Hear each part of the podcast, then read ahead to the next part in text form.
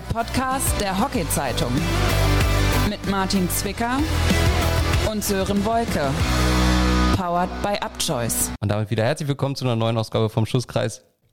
Neue Woche und wir sind wieder mit dabei, Martin Zwicker und ich. Herzlich willkommen, Zwick. Grüß dich, Sören. Freue mich wieder da zu sein. Ja, Zwick, ich freue mich jedes Mal, wenn du hier reinkommst. Ich glaube, es ist die 33. Folge mittlerweile. Ja, schon eine Hausmarke fast. Ne? Ich wollte gerade sagen, mittlerweile zählen wir zum festen Podcast-Establishment, sage ich mal. Ne? Also, Gut formuliert. siehst du. Wie geht's dir nach der Niederlage am Samstag im Topspiel gegen Rot-Weiß Köln? 1-3 am Ende. Och, eigentlich geht's mir gut. Ich glaube, man kann die Sache einfach äh, nüchtern betrachten, dass es schon am Ende irgendwie in Ordnung geht, dass Köln das Spiel gewinnt. Äh, gut, das dritte Tor fällt dann halt, als wir kein Torhüter drin haben. Aber es geht schon irgendwie in Ordnung. Also da sind sie doch noch mal ein bisschen abgezockter als wir. Wir haben über die ganze Phase hinweg des Spiels halt nicht so gespielt, dass wir vielleicht einen Punkt verdient hätten. Auf gewissen Phasen dann irgendwie doch. Aber wenn man das ganze Spiel betrachtet, ähm, geht das schon irgendwie in Ordnung, muss man sagen. Du hast es nüchtern betrachtet und was man, weißt du, was man auch mal nüchtern machen sollte? Autofahren? Und damit präsentieren wir euch wieder den Partner der heutigen Folge. Familienbetrieb seit über 70 Jahren. Achtmal rund um Stuttgart. Einer der größten privaten Peugeot-Händler Deutschlands. Das ist Auto Bibion. Ihr Vertragspartner, wenn es um Peugeot, Citroën und Mazda geht. Und wir bilden aus. Kaufmännisch und technisch. Auto-bibion.de Ah, du fährst ja immer nüchtern, oder? Selbstverständlich.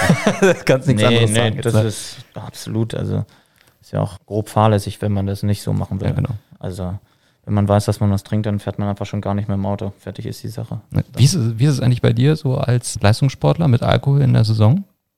Man kennt es ja vom, also von Fußballern, die ja immer, sagen ja zumindest immer, naja, also hier mitten in der Saison, da trinke ich keinen Schluck und so.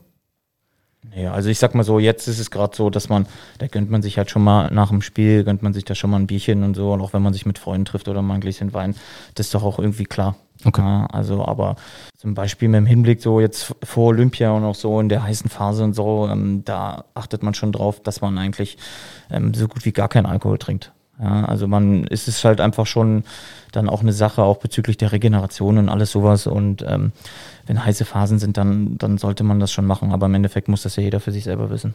Aber spürst du das schon dann, wenn du mal was getrunken hast und dann mit Sport am nächsten Tag? Also merkst du schon da einen Unterschied oder ist es für dich okay, wenn ich jetzt Klar, klar, das merkt doch jeder, weil die Regeneration ist halt einfach was anderes. Deswegen sollte man halt da schon äh, ganz klar drauf achten. Ich glaube, das Wichtigste ist aber, dass man halt das für sich selber weiß. Ah, und ich möchte jetzt hier irgendwie niemandem was vorschreiben, was er zu tun hat oder wie er das handhaben soll. Ich mache es halt auf meine eigene Art und das, ähm, das ist gut und das, das passt so auch für mich. Und das ist jetzt auch schon eine ganze Weile so, dass ich das so handhabe. zum Abschluss vom Thema, gibt es ein Zwick-Anti-Kater-Rezept am nächsten Morgen? Falls es dann doch mal dazu kommt? Ja, immer mal ein Glas Wasser dazwischen. Okay, alles klar. Die Frage ist nur, ob man das dann auch immer macht. Ja, dann lassen wir das doch mal so stehen und kommen natürlich zu unserem Bundesliga-Rückblick. Wir machen das so ein bisschen wie Sportschau, nur im Audioformat. Ne? Und äh, wie ich dich kenne, äh, Ladies First heißt das ja immer bei dir. Ne? Selbstverständlich. Ja. Fangen wir damit an, bitte. Münchner SC gegen Harvesduder THC. Endstand 1 zu 3. Und jetzt deine schlauen Einfälle zu dem Spiel. Meine schlauen Einfälle. Nein, also ich, man sieht halt auch einfach, dass sehr früh im Spiel HTRC, ähm, sag ich mal, sich aufs Scoreboard gebracht hat. Und ich glaube, das war auch mit äh, en- entscheidend halt. Ja, wenn, man, wenn du quasi mit Anfang des zweiten Viertels 2-0 führst, auswärts, gegen eine Mannschaft, die jetzt, sag ich mal, nicht unbedingt ähm, dafür bekannt ist, viele Tore zu schießen. Und ich glaube, das war dann halt einfach schon ganz klar so die halbe Miete halt, ja. Dann lässt sich einfach entspannter spielen, kann man das Spiel mehr kontrollieren und das hat HTRC dann auch gemacht. Ja, also es gab dann haben sie dann halt kurz nach der Halbzeit direkt noch eins nachgelegt. Dann äh, war die Messe ja eigentlich schon gelesen. Und ich glaube, Harvesterhude ähm, ist super zufrieden. Er hat jetzt sechs Punkte aus vier Spielen, halbe Miete. Und ähm, ich glaube einfach am wichtigsten ist für sie, dass sie die Punkte gegen Gegner geholt haben, die sie eigentlich ganz klar hinter sich lassen wollen. Ist ja spannend in der Gruppe B, das ist ja auch die Berliner Gruppe mit dem Berliner HC. Die haben nach drei Spielen ja schon sieben Punkte auf dem Konto. Wird das ein Dreikampf werden für dich zwischen BRC, HDHC und Flottbeck um die Viertelfinalplätze und den Playdown-Platz dann für den Verlierer von, aus dem Triell? Ja, auf jeden Fall. Aber ich glaube, das, was ich letztens schon gesagt habe, dass BRC in die richtige Richtung gerade, ich sag jetzt mal, marschiert, spielerisch, äh, teammäßig und glaube, dass sie sich da am Ende auch durchsetzen und dann noch Dritter werden. Ja, das sage ich jetzt einfach mal so direkt. Und aber im Endeffekt wird sich Harvesterhude und Großflottbeck halt dann ähm, schon so ein bisschen streiten. Wer wird dann halt möglicherweise Vierter oder dann mit dem BRC, wer zieht ins Viertelfinale ein. Ja, weil jetzt natürlich punktuell sieht man, dass Raffelberg einfach abgeschlagen ist, aber wir dürfen einfach nicht vergessen, die Saison ist noch jung und es waren vier Spiele. Ich habe drauf gewartet. Ja, ist ja einfach so. Und da kann ja noch viel passieren. Ja, jetzt kommen, das kommende Wochenende sind Doppel, ist ein Doppelspieltag. Lass da mal an so einem Wochenende holt irgendein, irgendeine Mannschaft halt direkt halt mal äh, sechs Punkte und dann sieht es dann halt schon wieder komplett anders aus. Punkte generell mal holen, ist ein gutes Stichwort für die Damen von Aufsteiger TuS Lichterfelde. Vier Spiele, null Punkte. Am Wochenende gab es ein 3-0 gegen Mülheim in Mülheim. Und ich habe vorher gedacht, das wäre doch jetzt mal so ein Gegner für die Damen von TuS Lichterfelde. Da vielleicht mal einen ersten Punkt holen. Wäre doch mal was. Da wäre doch auch vielleicht was gegangen. 3-0 am Ende ist aber natürlich dann doch, liest sich zumindest ziemlich deutlich. Ja, man darf da einfach nicht vergessen, dass halt Mülheim ähm, zu Hause auch immer ganz anders auftritt, als wenn sie auswärts spielen. Äh, und das hat man ja auch letzte Saison äh, in den Viertelfinalspiels gesehen und auch so, äh, dass sie halt ihre Punkte hauptsächlich zu Hause holen. Die hatten natürlich jetzt auch so, so einen kleinen Lauf, nachdem sie dann halt die ersten zwei Spiele verloren haben und sind dann halt natürlich zu Hause dann direkt anders gestartet, haben sich ihre Punkte geholt. Und deswegen hätte ich jetzt nicht gesagt, okay, da ist einiges drin für Torsli, aber die Chance ist natürlich da, weil der Gegner halt ein bisschen was anderes ist halt auf dem Papier als zum Beispiel ob Düsseldorf oder Alster. Aber dennoch darf man nicht unterschätzen, dass halt Mülheim wirklich zu Hause immer ähm, gute Spiele macht und das haben sie ja dann auch gezeigt, weil 3-0 steht ja nicht einfach so da, sondern das war eigentlich ein, sage ich jetzt mal, eine deutliche Geschichte. Und bei Tusli dürfen wir nicht vergessen, das hat ja auch ähm, die Trainerin Anja Mülders gesagt letztens, dass man halt so elf Monate Wettkampfpraxis, die man nicht hatte, kann man nicht einfach so wegreden, ja, sondern da muss mal auch wieder, wieder mehr passieren. Sie brauchen Spielpraxis, sie müssen sich als Mannschaft weiterfinden, sie müssen spielerisch ankommen in der Liga. Und ich glaube, aktuell ist es einfach noch so, dass sie einfach noch ein bisschen Lehrgeld zahlen, dass sie einfach noch nicht richtig da sind. Am kommenden Wochenende haben sie die Möglichkeit, beim Auswärtswochenende in Hamburg das besser zu machen. Da geht's gegen HDRC mit Sissi Hauke und dann noch gegen den UAC aus Hamburg. Also da, wer weiß, vielleicht geht ja was für die Damen von Tusli. Vielleicht gegen HDRC. Ja, auch so. Ich glaube, das ist jetzt, sag ich mal, egal welcher Gegner da ja kommt dann, ja. Aber ich glaube, sie wollen, nehmen sich was vor, sie wollen sich, wollen sich weiterentwickeln, ja, und wollen halt einfach rankommen, ja. Und lass das mal so sein, dass dann in nächster Zeit halt einfach auch dann so ein bisschen vielleicht so der Knoten platzt. Ja, manchmal braucht man auch einfach Erfolgserlebnisse, dass man halt einfach so wie so einen Schalter umlegt. Ja, und auch selbst wenn das dann am Ende vielleicht irgendwie glücklich ist, das sei doch einfach dann auch egal. Hauptsache du holst dir die Punkte und ich glaube, sie brauchen wirklich so ein Erfolgserlebnis, dass das dann wirklich mal so richtig losgeht bei denen. Tusli ist übrigens auch noch ein Aufhänger für uns beide, kommen wir aber später in der Folge zu. Da haben wir noch was zu verkünden heute. Machen wir später. Da bin ich ja mal gespannt. Ne, bist mal gespannt, was ich für uns beide zu verkünden habe. Ne? Ja. Großflottbeck gegen Raffelberg 4-1 am Ende, du hast schon ab, äh, angesprochen, Raffelberg tut sich schwer in der Liga und hat sich da am Wochenende auch äh, sehr schwer getan gegen Großflottbeck. Aber man muss sagen, knappes Spiel, steht 2-1 bis zur 54. Minute. Am Ende sieht es dann wahrscheinlich deutlicher aus, als es war. Ja, mit Sicherheit. Einfach auch, ich glaube, das Spiel hätte auch dann halt auch unentschieden ausgehen können, ja. Aber ich glaube, äh, Flottbeck hatte dann so ein bisschen das Momentum mehr auf ihrer Seite und dann halt auch einfach zu Hause und haben den Sack dann zugemacht. Wenn du innerhalb von kürzester Zeit nochmal ähm, zwei Tore schießt, kurz vor Schluss, dann, dann ist es halt auch, dann ziehst du halt dem Gegner komplett den Zahn. Ja, und ich glaube auch, es ist halt irgendwie deutlicher, als es ist. Ja, als es dann war am Ende, wie du es selber gerade gesagt hast. Und aber ich bin mal gespannt, was noch passiert so bei ähm, Raffelberg, weil sie haben ja auch eine Truppe, die auch schon ein bisschen länger zusammenspielt, unabhängig davon, dass Pia Mertens damals weggegangen ist. Die Trainerin macht das ja auch schon ein ganzes Weilchen. Davon auf keinen Fall abschreiben. Also die werden auch noch ihre Punkte holen.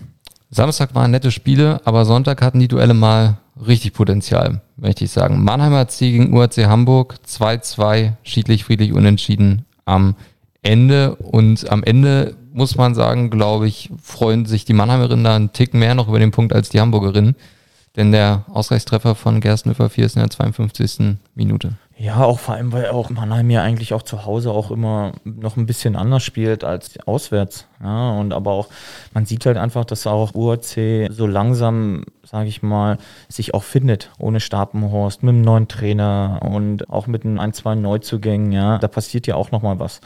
Und ja, aber das sind halt einfach solche Spiele halt, da ist, glaube ich, das kann halt dann irgendwie in beide Richtungen gehen. Ja, das kann ein Spiel sein, dass Mannheim einen Sahnetag erwischt und dann halt das Ding dann halt irgendwie 4-1 nach Hause schaukelt. Aber am Ende sind sie halt einfach mal die, die Mannschaft gewesen, die ja spät den Ausgleich erzielt. Das zeigt ja auch irgendwie, dass halt eine Mannschaft, die das Wochenende vielleicht zuvor halt nicht so gespielt hat, wie sie, wie sie könnte und dann auf einmal im nächsten Spiel dann halt einfach gegen eine Top-Mannschaft dann halt einfach auch ähm, direkt wieder da ist. Ja, und das zeigt auch, auch so ein bisschen das Niveau in der Liga. Ich glaube, klar spricht man immer irgendwie von diesen Top 4, weil als wenn man noch die komplette Tabelle mal sich anschaut, war das über Jahre hinweg immer gefühlt immer so die gleichen Mannschaften. Aber ich sag mal so, der Standard ist da schon doch nochmal höher geworden, allgemein bei anderen Teams auch. Ja, und das sieht man einfach. Muss auch dazu sagen, UHC Hamburg, wir hatten ja schon viel über Umbruch und so gesprochen. Fünf Spiele haben sie jetzt schon absolviert, acht Punkte bisher erst. Das war in den letzten Jahren beim UHC gefühlt zumindest immer ein bisschen anders, immer ein bisschen mehr auch, was die Punkte angeht. Gut, sind zwei Siege und zwei Unentschieden. Also, das heißt, sie haben nur einmal verloren bis jetzt. Dementsprechend klar, das wirkt sich dann natürlich immer so auf die Punkte aus, wenn man dann halt mal zweimal oder dreimal oder sowas unentschieden spielt. Ja, ist halt einfach ein, dann so ein Riesenunterschied. Aber eben, wie gerade schon gesagt, lass mal ein Wochenende, wo dann auf einmal du wirklich so ein Sechs-Punkte-Wochenende machst und dann, dann schaut man sich das an, die Tabelle, und dann denkt sich, jo, wie kann das denn sein, dass jetzt auf einmal wieder so weit oben sind oder das eine Team von unten so weit hochgerutscht ist, ja, oder sich ein Team abgesetzt hat, ja, weil das einfach dann doch irgendwie mega schnell geht. Letztes Spiel bei den Damen, Club an der Alster gegen Düsseldorf AC. Eine Partie, wo man eigentlich, ja, ich sag mal, da ist der Name eigentlich schon ein Programm. Die Partie hat auch gehalten, was sie versprochen hat, entstand am Ende auch 2 zu 2. Ja, auch so, weil man sieht ja auch, wann die Tore wieder gefallen sind, ja, also zweites Viertel und viertes Viertel. Fühlt wahrscheinlich immer so erstmal so ein gewisses Abtasten, schauen, was der Gegner macht im ersten Viertel. Und dann halt natürlich auch hinten raus halt auch nochmal, ja, da zeigt sich dann auch irgendwie so nochmal ein bisschen so äh, die Qualität, ja, ich glaube auch, man führt halt aus Alster Sicht 2-1 ja, bis kurz vor Schluss, ja, sechs Minuten vor Schluss und dann ähm, gleicht Düsseldorf das Spiel noch aus, ja, und das ist auch ist ein bisschen ja auch der Qualität geschuldet, ja. Ob das nun bei äh, Alster ist oder auch bei Düsseldorf, ja. Nicht umsonst hat Düsseldorf, sind sie letzte Saison Meister geworden oder haben auch die letzten Jahre einfach oben mitgespielt. Weil auch solche Spiele, auch bei, beim Top-Gegner, ja, dass halt, da halt einfach auch nochmal die Qualität besitzt, halt am Ende einen Ausgleich zu schießen. Ja, oder genauso dann vielleicht das Ding noch komplett zu drehen. Ja, also ich, ich habe das, ich habe das Ende nicht gesehen, aber das ist ja halt auch irgendwie so dann so prädestiniert für solche Mannschaften, warum die dann halt auch irgendwie oben stehen. Ja. Eine Sache, die mir auffällt, noch beim Blick auf den Kader bei Düsseldorf, das habe ich auch gesehen bei eurem Spiel von Rot-Weiß Köln. Köln war nur mit einem Torwart da. Und das war bei Düsseldorf auch der Fall. Da war nur Nathalie Kubalski mit dabei. Ist ja schon, sage ich mal, sehr, sehr risikobehaftet. Wäre es da nicht irgendwie sinnvoller, da irgend und wenn es nur ein junger Torhüter, eine junge Torhüterin ist, die einfach mitzunehmen, auf die Bank zu setzen, um da auf Nummer sicher zu gehen? Vermutlich schon, aber du weißt ja nicht, äh, unter welchen Umständen das dann so war, dass sie halt nur eine Torhüterin dabei hatten oder Köln dann halt nur einen Torhüter. Warum das halt, warum sie keinen Nachwuchstorhüter oder noch den, den dritten oder so, warum der nicht mit dabei war. Ja, ist ja schon, aber ist ja schon. Natürlich, aber die werden sich schon äh, irgendwelche Gedanken gemacht haben und werden auch sich versucht haben, das irgendwie anders hinzukriegen. Denke also, ich mir mal, aber. Könntest du dir vorstellen, wer bei Düsseldorf ins Tor gegangen wäre, wenn Nathalie Kubalski, weiß ich nicht, ja, dann hätte einfach mit einem Spieler weniger mehr gespielt Meinst hat. du? Ja, klar. Jetzt nicht irgendwem das Ding angezogen nein, und ab jetzt? Warum denn? Würdest du die anziehen bei euch? Nein. Auf gar keinen Fall? Erstens bin ich viel zu klein dafür. Und nein, also ich sag mal so, heutzutage ist es ja auch einfach ein probates Mittel, dass man halt den Torhüter rausnimmt. Ja, ob das jetzt nun ist kurz vor Schluss, weil man noch ein, ein Tor erzielen möchte, oder aber auch mal so. Ja, also ich glaube, wenn du mir überlegst, dass ein Gegner vielleicht eine Karte hat und so, und dann nimmst du den Torhüter aus, damit du vielleicht doppelte Überzahl spielst. Ja, das geht dann ja auch. Und ich glaube nicht, dass es da jemand ähm, oder heutzutage kaum noch jemand gibt, der dann sagt, hier komm, zieh mir jetzt die Schienen an. Ja, also ich glaube, das wäre, wenn es halt ein anderen Spiel oder wenn das halt vielleicht von Anfang an der Fall war und jemand weiß, okay, der stand schon mal am Tor oder so, dann, dann wäre das vielleicht eine Option, aber ansonsten würde doch eigentlich jeder äh, noch, noch einen Feldspieler bringen. Also meinst du auch nur ein Torwart, zweite Minute, der verletzt sich unglücklich, was wir natürlich niemandem wünschen wollen, dann spielst du lieber 58 Minuten mit elf Feldspielern. Ja, vor dir jemanden halt reinstellst, der, sage ich mal, noch nie im Tor stand. Ja, das ist doch dann halt auch ein ganz anderes Gefühl. Erstmal für den, der im Tor steht, aber auch gleichzeitig für die Mannschaft, die, sage ich mal, dann so einen Torhüter drin hat. Ja, und ich glaube, man spielt ja auch anders und agiert anders, wenn du weißt, okay, du spielst jetzt ohne Torhüter, aber mit einem Feldspieler mehr und bist dann ja auch im Kopf ein bisschen anders unterwegs einfach. Ja, musst, ja, also du hast halt klar drin, okay, sobald einer vielleicht im Schusskreis ist, kann er aufs Tor schießen, das Ding ist halt drin, weil kein Torhüter da ist. Ja, und da ist man dann doch schon irgendwie anders unterwegs. Aber man ist es ja auch irgendwie gewohnt, ohne Torhüter zu spielen mal. Lass ich so stehen. Wir switchen rüber von den Damen zu den Herren und starten da natürlich rein mit der ersten Begegnung auch am Samstag. Berliner AC Rot-Weiß Köln Spielstand oder Endstand am Ende 1-3 Torschützen wollen wir nicht vorenthalten. Mink van der Werden, Luis Gill, Thies Prinz und äh, Chrissy Rühr per sieben Meter mit dem Knockout in der 58. Minute. Ich habe das Spiel ja auch gesehen und durfte es ja auch kommentieren. War für mich eigentlich ein typisches Unentschieden-Spiel. Ich weiß nicht, ob du da mitgehen kannst. Am Ende des 3-1 wird ja sehr, sehr unglücklich auch. Ja, hatte ich ja direkt am Anfang schon gesagt. Ja, klar wäre ein Unentschieden drin gewesen. da hätten wir einfach auch so Chancen einfach mehr machen müssen. Und dann halt auch einfach ganz klar auch zwingender agieren müssen. Und aber ja, ich glaube, äh, Köln schießt dann halt das Tor von Thies Prinz auch äh, zu so einem Zeitpunkt halt, der uns ein bisschen so ein bisschen nach hinten geworfen hat, muss man ganz klar so sagen. Und hinten raus haben wir es einfach dann nicht, nicht so gut gemacht, wie man es hätte machen können um einfach auch noch äh, wirklich mehr die Chance haben auf den Ausgleich. Ja, klar, man nimmt einen Tote raus und äh, dann gibt's ähm, unglückliche Aktionen und dann ähm, gibt's halt äh, die Folge ist dann der 7 Meter, den er den Chrissy dann halt einfach reinschießt. Deswegen 2-1, 3-1, das ist mir dann im Endeffekt relativ egal, weil man so oder so verlo äh, verloren hat. Die Chance war da zum Ausgleich, aber wie erwähnt, hätte man mehr dafür tun müssen. Dementsprechend geht es schon so in Ordnung. Objektiv betrachtet, wer hat das schönere Tor geschossen? Luis Gill oder Thies Prinz?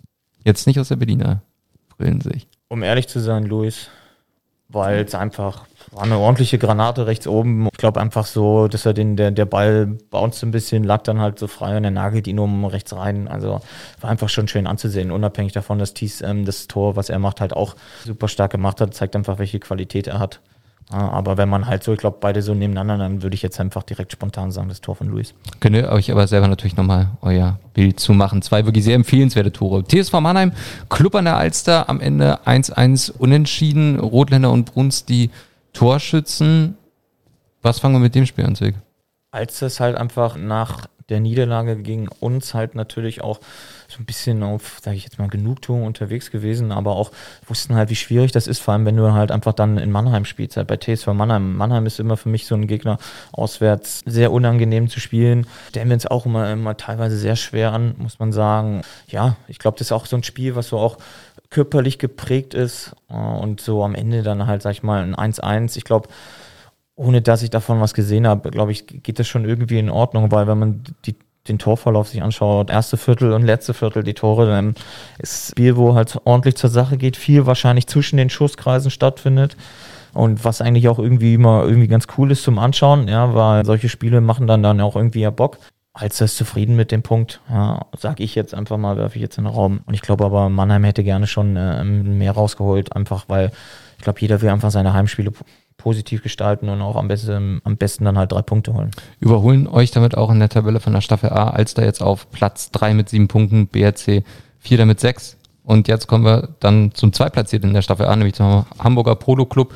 Und wer BRC gegen Köln nicht als Topspiel ausgerufen hatte, der hatte wahrscheinlich Hamburger Polo Club gegen Ulnos Mülheim als Topspiel äh, auf dem Zettel. Halbzeitstand 2-0 Mülheim, Endstand 2-2. Spricht das jetzt für eine gute Moral bei Polo? Oder spricht das dann auch, für was, für was spricht dieses Ergebnis dann am Ende nach dem Halbzeitstand? Dass es unheimlich wichtig ist, einen Eckenschützen zu haben. Das auf alle Fälle, ne? Also, also ich meine, Kane Russell mal wieder, ne? Also mit sieben Meter und Ecke, dann 47. und mit einem sieben Meter in der ja, letzten Sekunde sozusagen.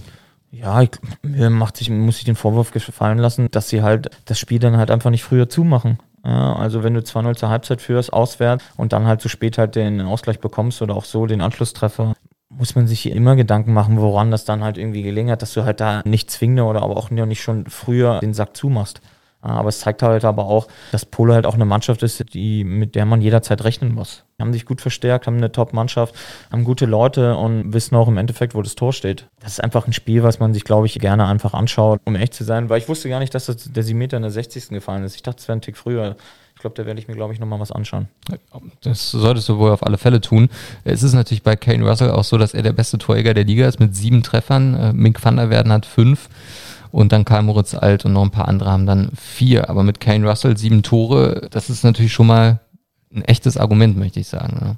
Also nach vier Spielen, sieben Tore als Abwehrspieler, ist schon nicht so verkehrt. Bestätigt ja im Endeffekt, wie wichtig äh, so, ein, so ein Eckenschütze einfach ist für jede Mannschaft, ja, die auch, weil du hast die Torschützenliste gerade offen und da waren halt auch andere Eckenschützen noch dabei. Mink van der Werden, Karl Alt schießt Ableger-Ecken, Pejat schießt Ecken, ja, also das ist halt schon einfach wichtig für jedes Team. Wie gesagt, einen guten Engschützen hast du gerade schon angesprochen. Gonzalo Peña, Mannheimer HC gegen HTHC. Am Ende ziemlich klar mit 5-1 geht das Ding aus. Peña macht äh, drei Tore, alle drei natürlich per Ecke, 15., 24., 35. Das Ergebnis hat mich in der Höhe überrascht.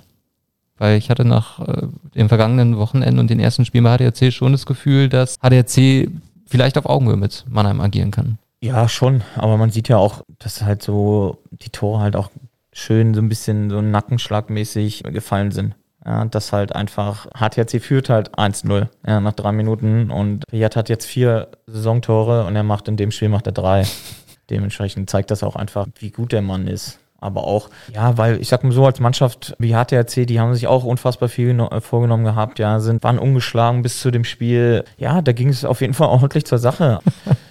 Ja, Mannheim, Mannheim hat einfach ähm, zum richtigen Zeitpunkt die Tore geschossen und das ist halt dann einfach halt ja auch im dritten Viertel, zweiten Viertel gewesen. Ja, also aus dem, ja, aus dem 0-1 gehst du dann in die Halbzeit, in die Halbzeit mit dem 3-1. So, das zieht halt einfach schon so der Auswärtsmannschaft HTC in dem Moment einfach schon so leicht den Zahn, muss man ganz klar so sagen. Und die Kartenflut kann man ja jetzt ja schon so sagen, ist schon krass. Ja, vor allem, weil einfach mehr HTRC-Spieler eine Karte bekommen haben. Das schwächt natürlich allgemein das Team, ja. Das stellt auch so ein bisschen den Verlauf auf den Kopf, aber auch gleichzeitig zeigt es mir einfach, da war sehr viel Feuer drin. Neun Karten, sechs gegen HTRC. Insgesamt waren es übrigens fünf grüne und vier gelbe. Und wir müssen mal wieder über deinen Buddy Tobi Hauke sprechen. Was ist denn mit dem los? Sag mal schon wieder grün und gelb. Ja, wo, wo muss ich denn darüber Ja, da musst du jetzt ja, weil. Nee, da Tobi muss man ja ihn mal selber fragen. Ja, gut, dann ruf ihn doch mal an und dann fragst du ihn. Ja, also ich glaube, gut ständiges Reklamieren, das passiert ab und zu mal bei ihm, würde ich jetzt mal so sagen, um es mal nett zu formulieren. Aber auch gut, das, das Foulspiel steht da, gelbe Karte, kann man jetzt, kann ich jetzt natürlich nicht zu sagen. Weiß man natürlich nicht, in welchem, wie das dann einfach war. Ja, also reicht ja schon, Foulspiel ist ja auch einfach ein Stockfoul oder hat er unterbrochen oder so und ist dann vielleicht nicht, nicht so dramatisch, aber es kommt auf die Situation an, vielleicht hat man Konter unterbrochen und dann kriegst du halt dafür gelb, also gut. Pass mal auf, ich frag, äh, Aber das zeigt einfach, er ist in vielen Zweikämpfen involviert. dann frage ich Tobi mal, ob der nächste Woche mal bei uns im Schusskast mit dabei sein will. Da kann er selber mal was zu seinem Rüpel-Image sagen. Das Image hast du ja gerade genannt. Ich, das ist, also ich äh, beziehe mich nur auf den Spielbericht. Grün und Gelb letzte Woche, Ja, ja, Grün und Gelb diese Woche. Also da kann man ja, kann man ja schon Gut, gar nicht mehr aber was dann sagst du denn jetzt auch Rüpel, Danny Gün mit Grün unsportliches Verhalten und Gelb dann auch unsportliches Verhalten? Also das ist jetzt erstmal, was ich jetzt sehe. Michi, Immer Michi, erst ab. Michi Körper, ständiges Reklamieren, Grün, unsportliches Verhalten laut Spielbericht Gelb. da hast du jetzt ja noch zwei andere rein theoretisch. Gut, aber Tobi Hauke fällt's auch, weil die anderen beiden waren letztes Mal nicht dabei, glaube ich. Ne? Ja, beim Körper war krank, deswegen hat er nicht gespielt. Ach, meinst du, es wäre sonst auch Grün und Gelb gewesen? Nein, aber gut. es ist halt dann halt einfach, es waren jetzt halt zwei Spiele, wo wir das dann halt einfach, wo es dann halt beides mal der Fall war. Muss- aber vielleicht, wenn wir, keine Ahnung, nach Spieltag 11 dann das nochmal machen, gucken wir uns mal an, dann waren das die einzigen beiden Game-Karten und die einzigen beiden Grünen, die er äh, bekommen hat. Na gut, wir schauen mal. Äh, Muss man in so einem Spiel bei neun Karten, also ich meine, das ist ja immer für mich eine Frage von der Spielleitung. Muss man da vielleicht darüber Schiedsrichter sprechen oder gibt es diese Spiele, die das einfach hergeben? Es gibt auch die Spiele, die es einfach hergeben. Okay. Also es ist klar, entscheiden so ein bisschen die Schiedsrichter meistens am Anfang, in welche Richtung es geht. Sage ich mal, wie, wie gespielt wird. Also ob das jetzt, gibt es Schnellkarten, ja, lassen sich auf vieles ein, lassen sie viel laufen. Ist ja beim Fußball ja auch nicht anders. Ja, da ist der Schiedsrichter ist bekannt, dass er mehr laufen lässt, der andere Schiedsrichter ist vielleicht bekannt, dass er halt schon früh mal eine Karte gibt und so. Und ähm, ich glaube, das, das ist jetzt einfach sehr schwierig zu sagen, ob das jetzt daran lag, dass die Schiedsrichter das Spiel halt so geleitet haben oder einfach, ja, viele plumpe Sachen es gab und es einfach auf Seiten der einzelnen Mannschaften halt auch übertrieben wurde. Also das kann in beide Richtungen gehen. Okay. Ja, es entzieht sich jetzt unserer Kenntnis, wie das da war. Ja. Äh, Könnten wir Tobi Hauck jetzt mal fragen? Ja, holen wir alles nach. Dann letztes Spiel am Tag, URC Hamburg gegen Düsseldorfer C, Endstand 0-1. Fand ich doch überraschend. Düsseldorf scheint langsam anzukommen, wirklich in der Liga. Siegtorschütze Niklas Braun in Minute 57 per Strafecke. Ich sag mal, ist ja schon mal ein ganz starkes Zeichen, als Aufsteiger bei UAC zu gewinnen. Und dann noch zu null. Ja, klar.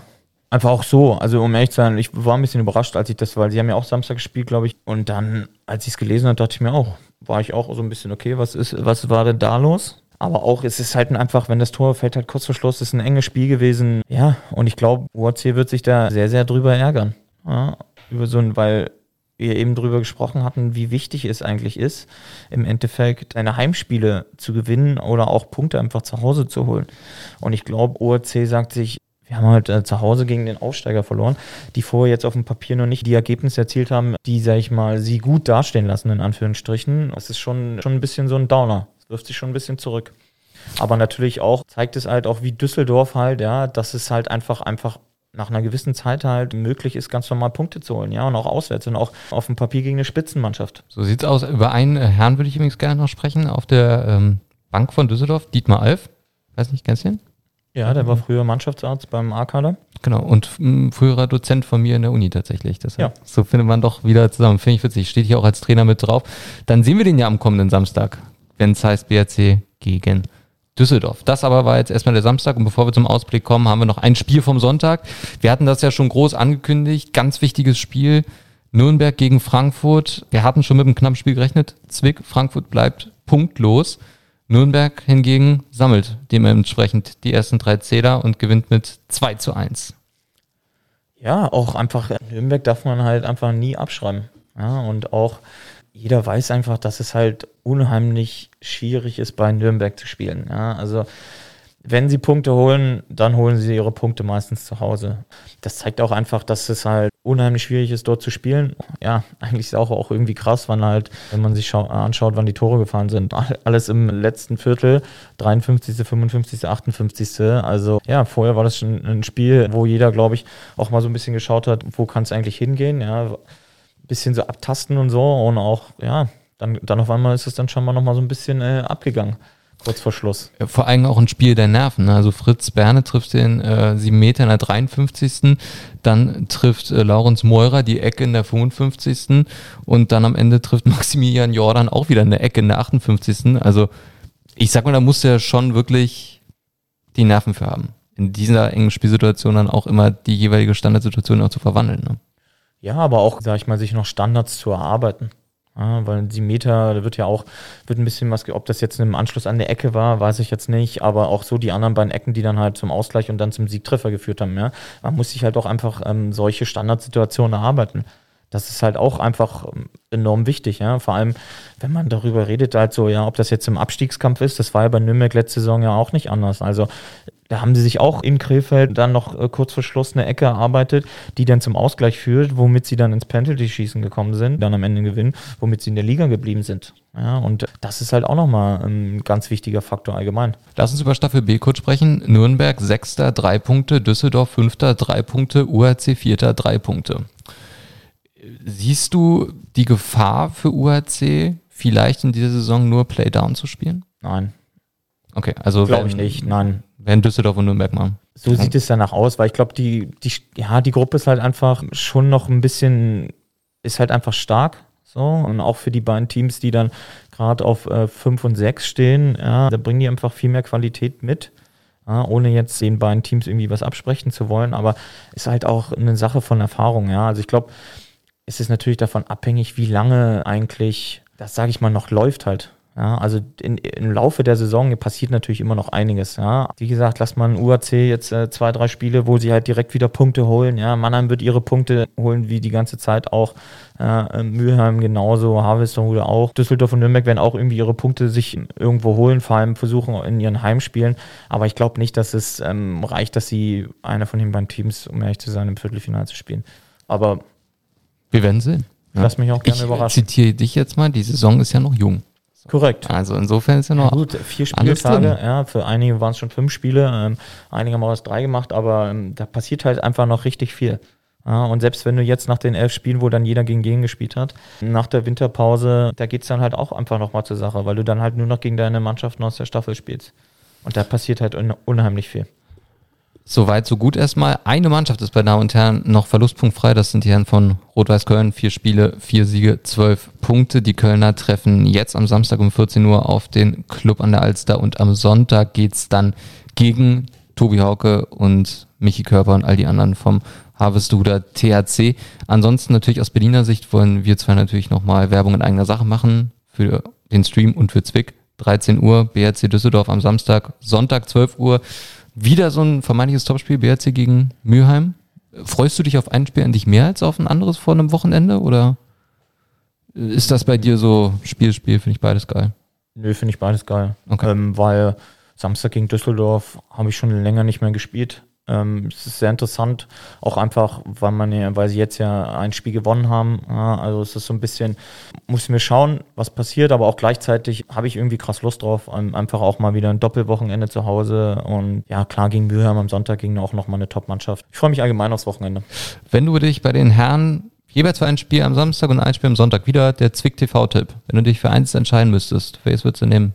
Samstag und Sonntag. Also mein Spiel darf ich ja nicht nennen, weil das wäre irgendwie uncool. Das wäre Ähm, schon ziemlich ja, ich glaube, ich würde ähm, Rot-West-Köln gegen Alster Ja. nehmen, weil ähm, das ist ja auch eine Viertelfinalbegegnung aus der letzten Saison gewesen und da ging es ordentlich zur Sache, muss ich sagen. Ich glaube, das ist einfach ein Spiel, was man, glaube ich, ganz cool schauen kann. Sonntag, ja, Mannheim HC gegen Polo Club. Das haben wir nämlich auch noch 14.30 Ja, 14:30, ich glaube, das ja. ist auch nochmal ja, schön. Zwei richtig gute Eckenschützen auf dem Spielfeld und auch ähm, jeweils eine Mannschaft mit ähm, super Einzelspielern. Also ich glaube, das ist auch nochmal ein richtig gutes Spiel. Ist jetzt die Frage, Russell oder Payer? Wenn du dir einen für den BRC aussuchen dürftest, wen würdest du nehmen? Luki Windfelder? Okay, alles klar, darfst du auch nehmen. Ist erlaubt. Da kommen wir natürlich noch zu den Damen. Da schauen wir natürlich auf das äh, Auswärtswochenende von den beiden Berliner Teams in Hamburg. Äh, ansonsten auch da für dich jeweils Samstag, jeweils Sonntag eine Begegnung, die du wärmstens ans Herz legen möchtest. Mm, Samstag Mannheim gegen Düsseldorf. Ja, auch nett. Auch nett. Ja. Aber auch, ähm, ja, ich glaube, ähm, UAC, BRC wäre, glaube ich, auch eine Partie. Ja, weil beide so ein bisschen im Aufwind und ähm, ich glaube, das ist auch, ähm, sich, äh, kann man sich auch ganz gut anschauen. Sonntag? Was und ähm, Sonntag, ja, Alster gegen Köln. Ja, das würde ich nämlich auch sagen. Alster gegen Köln. Und dann haben wir in der nächsten Woche, damit ihr euch das jetzt schon mal anstreicht im Kalender, Hauptstadt Derby, 30. September ist ein Donnerstag, 20 Uhr, Flutlichtspiel. Und wenn ihr nicht in Berlin seid oder euch das zu spät ist, dann könnt ihr natürlich den Stream anschmeißen. Und warum machen wir dafür so Werbung, Zwick? Kannst du dir Das vorstellen? wirst du mir ja gleich sagen. Ja, du weißt es ganz genau. Nämlich, weil wir zwei nämlich das erste Mal zusammen live ein Spiel kommentieren werden. Äh, Ich weiß gar nicht, wer da zuerst auf die Idee gekommen ist. Ich glaube, das war eher so eine, ja. So Schnapsidee, eine so Schnapsidee. So. Und da habe ich dann Zwick drauf festgenagelt und gesagt, nee, dann machst du das jetzt auch, weil du hast ja vorher Training. Du hast gesagt, bist ja eh da und hast Zeit und eigentlich, äh, ja, nee, passt es doch ganz gut. Wie bereitest du dich vor? Erstes Mal kommentieren. Ich meine, hast du jetzt noch ein bisschen Luft? Ja, dass ich erstmal mein Training davor halt gut über die bringe. Okay. das, dann, dann, dann schauen wir mal weiter. Sehr schön, könnt ihr euch anstreichen im Kalender BRC gegen Tusli. Ja, Zwick, ansonsten dir natürlich eine schöne Woche jetzt erstmal noch. Äh, Wir sehen uns ja am Wochenende, dir da ganz viel Erfolg und deshalb an der Stelle hören wir uns wieder in der neuen Ausgabe vom Schusskreis. Bis dahin, bleibt gesund, tschüss und ciao aus Berlin. Danke dir, wünsche ich euch auch. Tschüss.